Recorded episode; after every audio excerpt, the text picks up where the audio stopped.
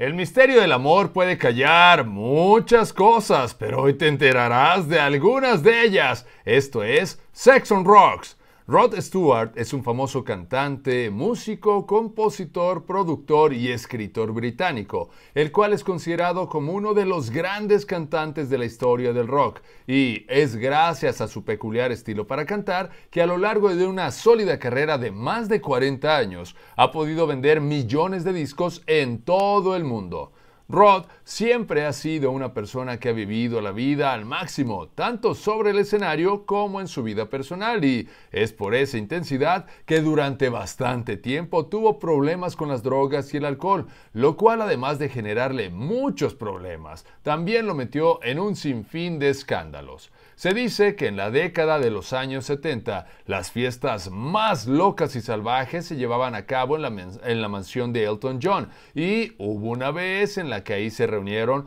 Rod Stewart, Bowie, Jagger, obviamente Elton, así como un grupo de marineros y algunas otras personas, pero la, fue, la fiesta fue tan intensa que Rod tuvo que ser llevado de emergencia a un hospital por una sobredosis de drogas y alcohol, por lo que a su llegada le realizaron un lavado estomacal, con lo cual le extrajeron un galón conformado principalmente por alcohol,